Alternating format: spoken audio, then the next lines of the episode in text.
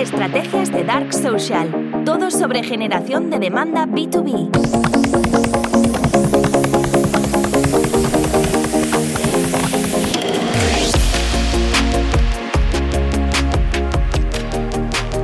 Empezamos con este episodio en el que vamos a hablar de, categoría. La verdad es que estaba revisando ahora los últimos episodios.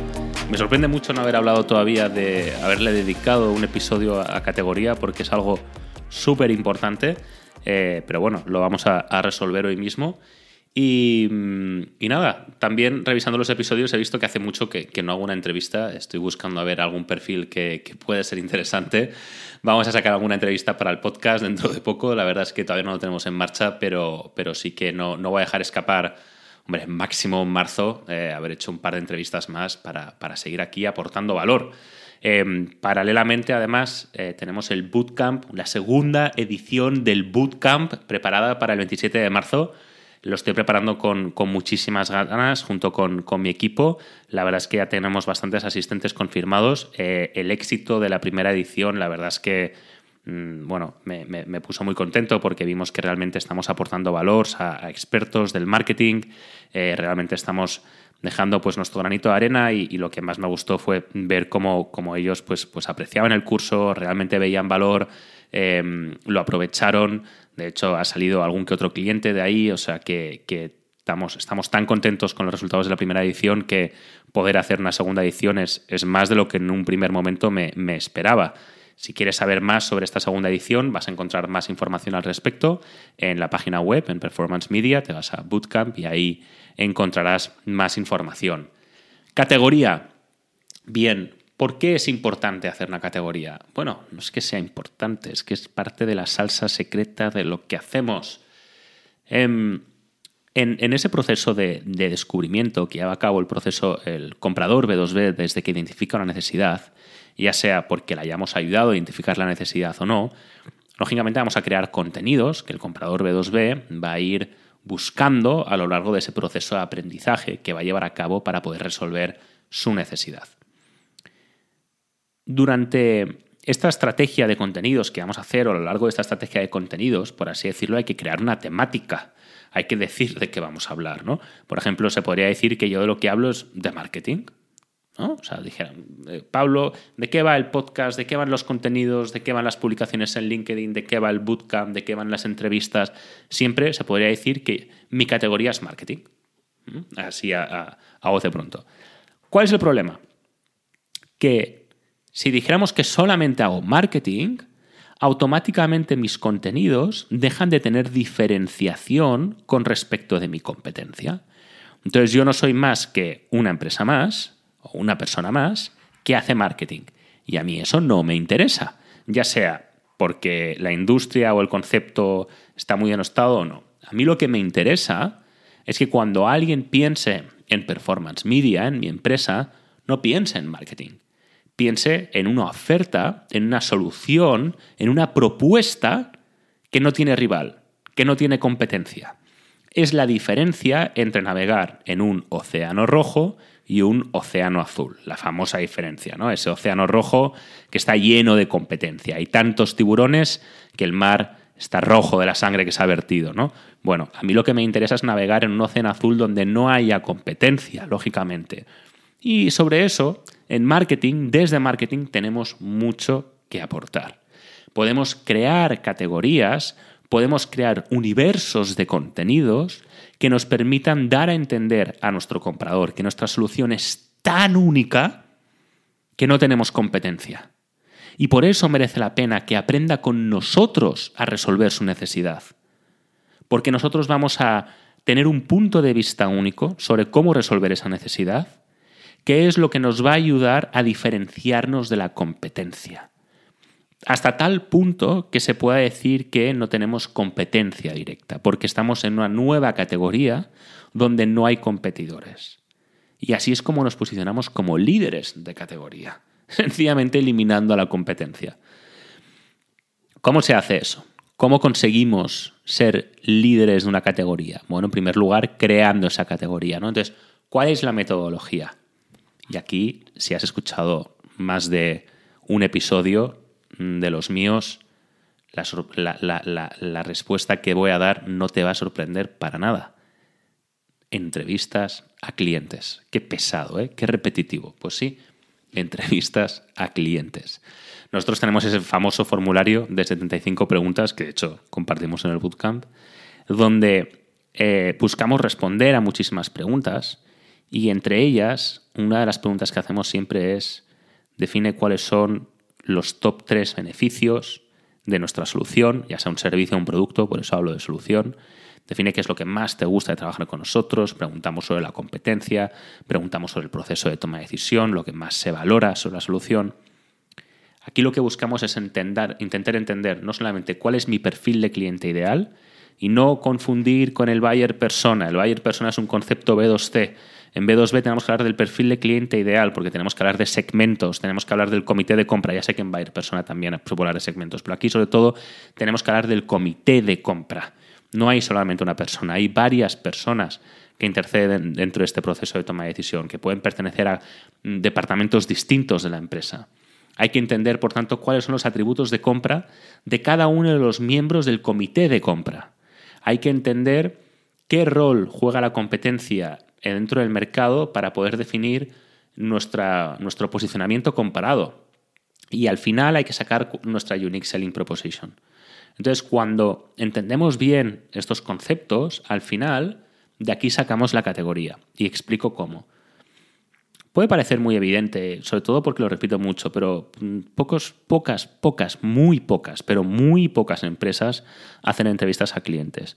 Y en la gran mayoría de casos, cuando preguntas los atributos de compras, los eh, departamento de marketing y de ventas responde en base a intuición, a conversaciones con clientes, pero no porque lo hayan preguntado nunca de forma directa.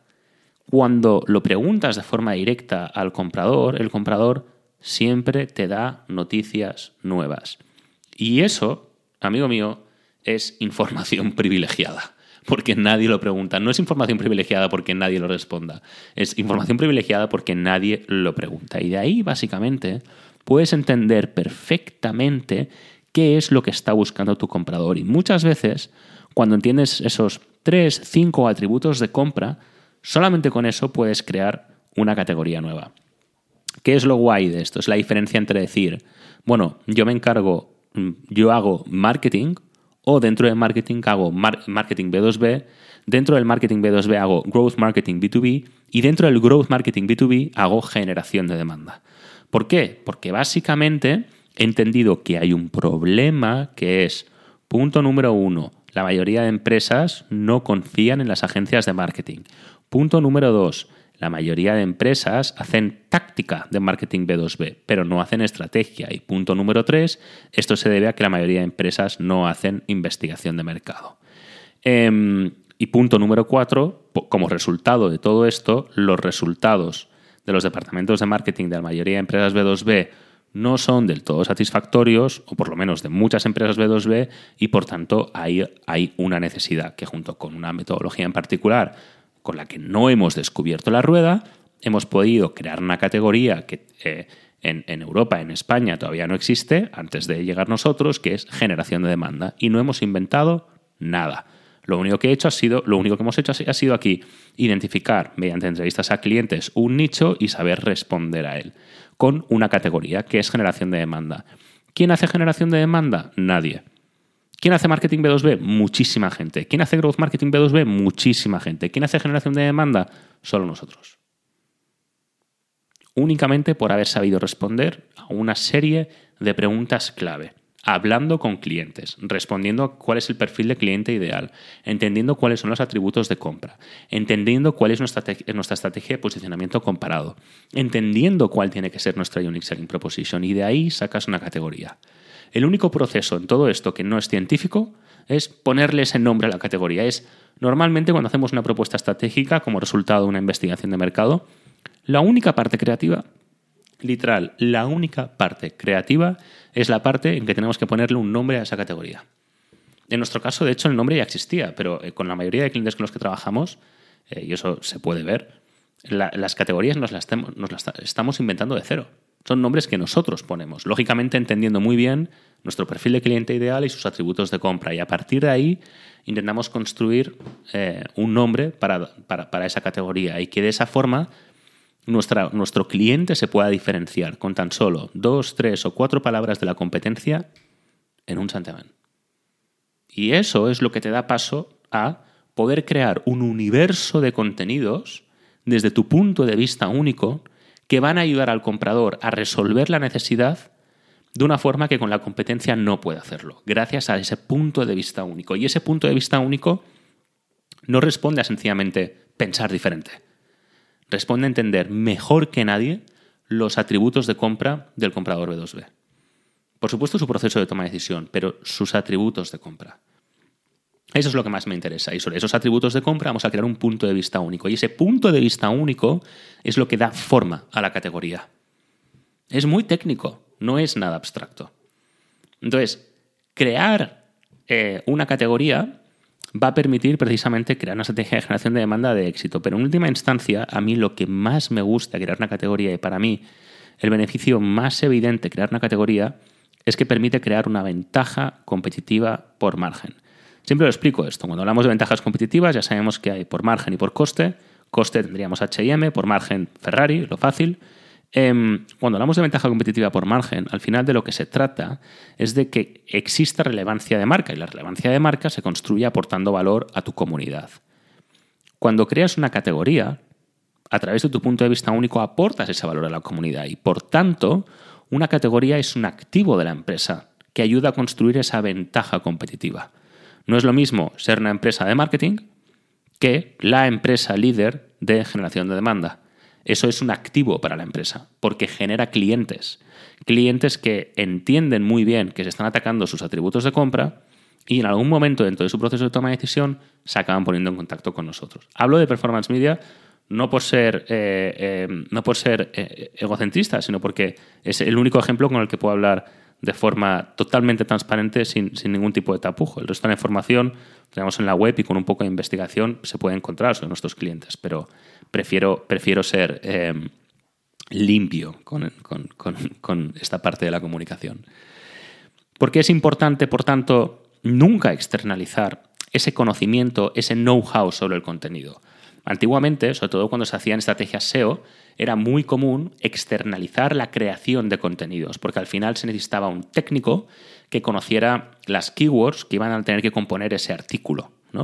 En, este caso, Google nos da absolutamente igual. Lo que queremos es producir contenidos que tengan la suficiente calidad técnica como para poder atraer la curiosidad, eh, las ganas de aprender por parte de eh, nuestro perfil de cliente ideal.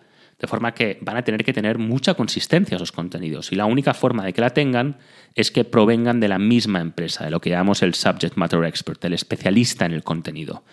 Entonces nosotros como marketers podemos decir, esta semana hay que hablar de esto.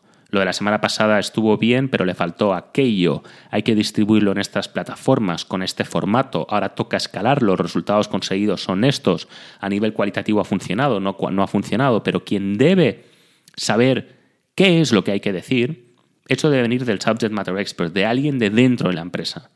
Porque en el mismo momento en que externalizas esta función, no solamente vas a perder calidad técnica en el contenido, sino que además estás externalizando tu ventaja competitiva y, por cierto, renuncias o asumes un coste de oportunidad muy alto que significa el poder llegar a tener como líder de la empresa ese conocimiento del mercado tan importante. Es muy importante, por, tanto, que ese contenido siempre se produzca in-house, por alguien. Me da igual si es el CEO, el evangelista, eh, le podemos poner el nombre que sea, pero alguien dentro de la empresa debe ser el experto que conozca bien aquellos contenidos que hay que producir. A nivel técnico, eso nosotros siempre recomendamos no externalizarlos. Eh, hasta podemos ofrecer el servicio de contratar un evangelista eh, para, que sea el experto, ¿no? Pero es importante que siempre exista una figura que, sea el especialista en contenidos y que, que sea lo más in-house posible. Entonces, por resumir, construir una categoría es más importante que nunca. Es lo que te permite posicionarte, lo que te permite tener una ventaja competitiva, lo que te permite tener un punto de vista único a través del cual el comprador B2B va a querer aprender va a seguir consumiendo y aprendiendo dentro de ese proceso de toma de decisión todo aquello que quieras comunicar, mejor dicho, que el comprador quiera encontrar, y es lo que va a permitir, por tanto, que cuando ese comprador esté listo para comprar, a lo largo de todo ese proceso de toma de decisión haya aprendido a través de tu punto de vista único, a través de tu categoría, a través de la cual entiende que no hay competencia, que no hay alternativas, que tu solución es la única y que por tanto con quien tiene que trabajar es contigo. Algo tan abstracto como una categoría es lo que puede tener mayor impacto en los resultados de un negocio, en la facturación.